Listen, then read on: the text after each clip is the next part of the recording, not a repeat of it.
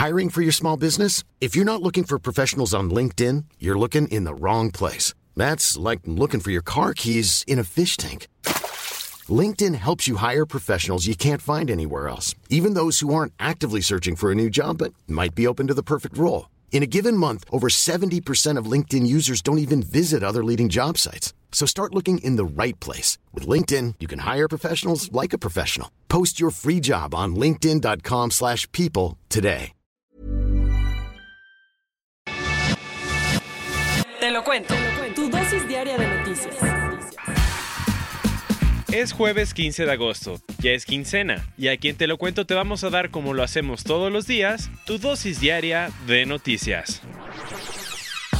¿Estás listo para escalar el Everest? Pues primero tienes que saber todo sobre las nuevas reglas de esta famosa montaña. Acuérdate que el Everest acaba de tener una de las temporadas más mortales en los últimos años, tanto que en mayo 11 escaladores murieron o desaparecieron en la montaña de 8.850 metros. Estas tragedias se dieron por la combinación de dos cosas, el exceso de excursionistas y la falta de experiencia de algunos de ellos. Para evitar que esto siga pasando, un panel formado por el gobierno de Nepal, expertos de escalada y agencias que representan a la comunidad alpinista sacó una serie de medidas que van a entrar en vigor la próxima temporada ¿Y cuáles son? Todas las personas que quieran subir la cumbre van a tener que haber escalado al menos un pico nepalés de más de 6.500 metros, demostrar su capacitación previa, presentar un certificado de buena salud y buena forma física y estar acompañados por un guía capacitado. Y es que Nepal se está poniendo las pilas para garantizar la seguridad de los escaladores, pues es el hogar de 8 de las 14 montañas más altas del mundo.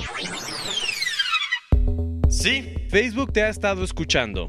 Resulta que el gigante tecnológico contrató a cientos de empleados externos para que transcriban los clips de audio de sus usuarios. ¿Esto significa el adiós a la privacidad? Casi casi. Según Bloomberg, Facebook le pagó a cientos de contratistas externos como Task US Inc., para escuchar las conversaciones de las personas que envían audio en Messenger y luego transcribirlas. Si te preguntas por qué pasó esto, en gran parte se debe a que la política de uso de datos de la red social sigue siendo confusa. Y decimos sigue siendo porque después de Cambridge Analytica debería haber más claridad. Aunque no incluye ninguna especificación del audio, la política dice que la plataforma va a recopilar contenido, comunicaciones y otra información que el usuario proporcione cuando envíe mensajes o se comunique con otros. Lo curioso es que Facebook reconoció lo que hizo y para tratar de calmar las aguas, explicó que dejó de escuchar conversaciones desde hace una semana. Ah, menos mal. Aunque no lo creas, este no es el primer caso del tipo.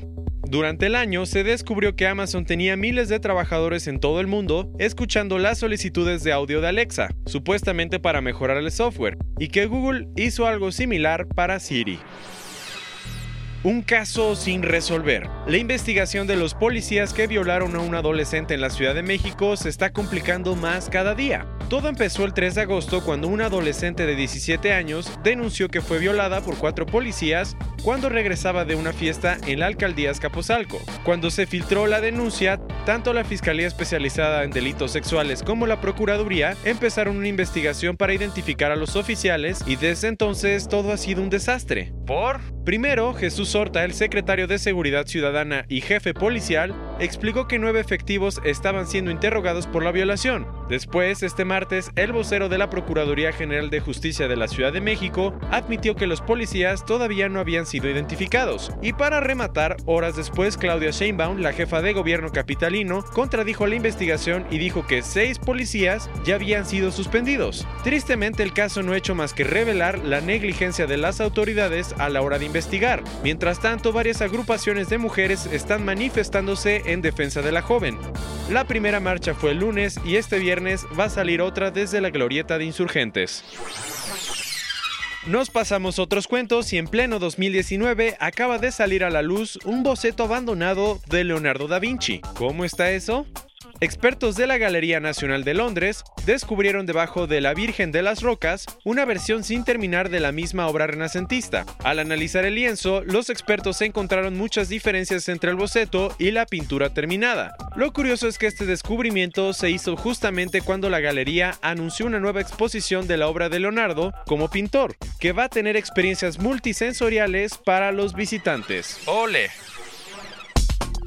Esta semana, mientras que las manifestaciones en Hong Kong siguen con todo, se revelaron unas imágenes satelitales de unos sospechosos vehículos militares chinos cerca de la zona. En las fotos, recolectadas por el sistema Worldview, se ven más de 100 vehículos blindados de la Policía Armada de China, estacionados en un estadio deportivo en la ciudad de Shenzhen, al lado del agitado centro financiero asiático. Aunque los medios estatales chinos dijeron que este ejercicio no está relacionado con los disturbios, algunos ciudadanos hongkoneses están viéndolo como una amenaza.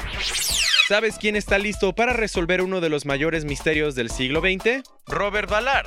Por si no te suena, Robert es el famoso oceanógrafo que descubrió los restos del Titanic, el buque de guerra nazi Bismarck y, hace poco, 18 barcos perdidos en el Mar Negro. Ahora el explorador tiene una nueva misión, encontrar el avión que pilotaba Amelia Earhart, cuando desapareció en 1937. Hace algunos años otros expertos encontraron pistas y gracias a ellos, Ballard y su equipo acaban de salir hacia un arrecife en el Pacífico, en la República de Kiribati, para encontrarlo. Así que buena suerte. Tienes que conocer a Skip y Pink, los dos pingüinos gays que adoptaron un huevo en el zoológico de Berlín. Desde que los animales llegaron a la capital alemana, en abril estuvieron buscando objetos que pudieran cuidar. Y cuando los trabajadores del zoológico se dieron cuenta, se les ocurrió darles el huevo real de una pingüina. Lo más tierno de todo esto es que cuando se los dieron, uno de ellos lo movió hacia su vientre y desde entonces lo cuida como si fuera propio. Ahora falta esperar a septiembre para ver si una cría sale del cascarón. Cerrando las noticias del día de hoy, sin lugar a dudas, ayer no fue un buen día para la Bolsa Mexicana de Valores. El IPC cayó 2.2%, su nivel más bajo desde marzo de 2014. Además, el peso cayó 1.7%, llegando a 19.73 unidades por dólar, su peor nivel desde principios de junio. Y a todo esto, ¿por qué se dieron las caídas? China y la zona del euro publicaron unos datos económicos bastante débiles y ahora todos están nerviosos porque podría haber una recesión global. Por lo pronto nuestro país se espera que hoy Banjico dé a conocer las medidas que va a tomar para hacer frente a la situación. Esta fue tu dosis diaria de noticias con Te lo cuento. Yo soy Diego Estebanés, no olvides darle clic y volvernos a escuchar mañana.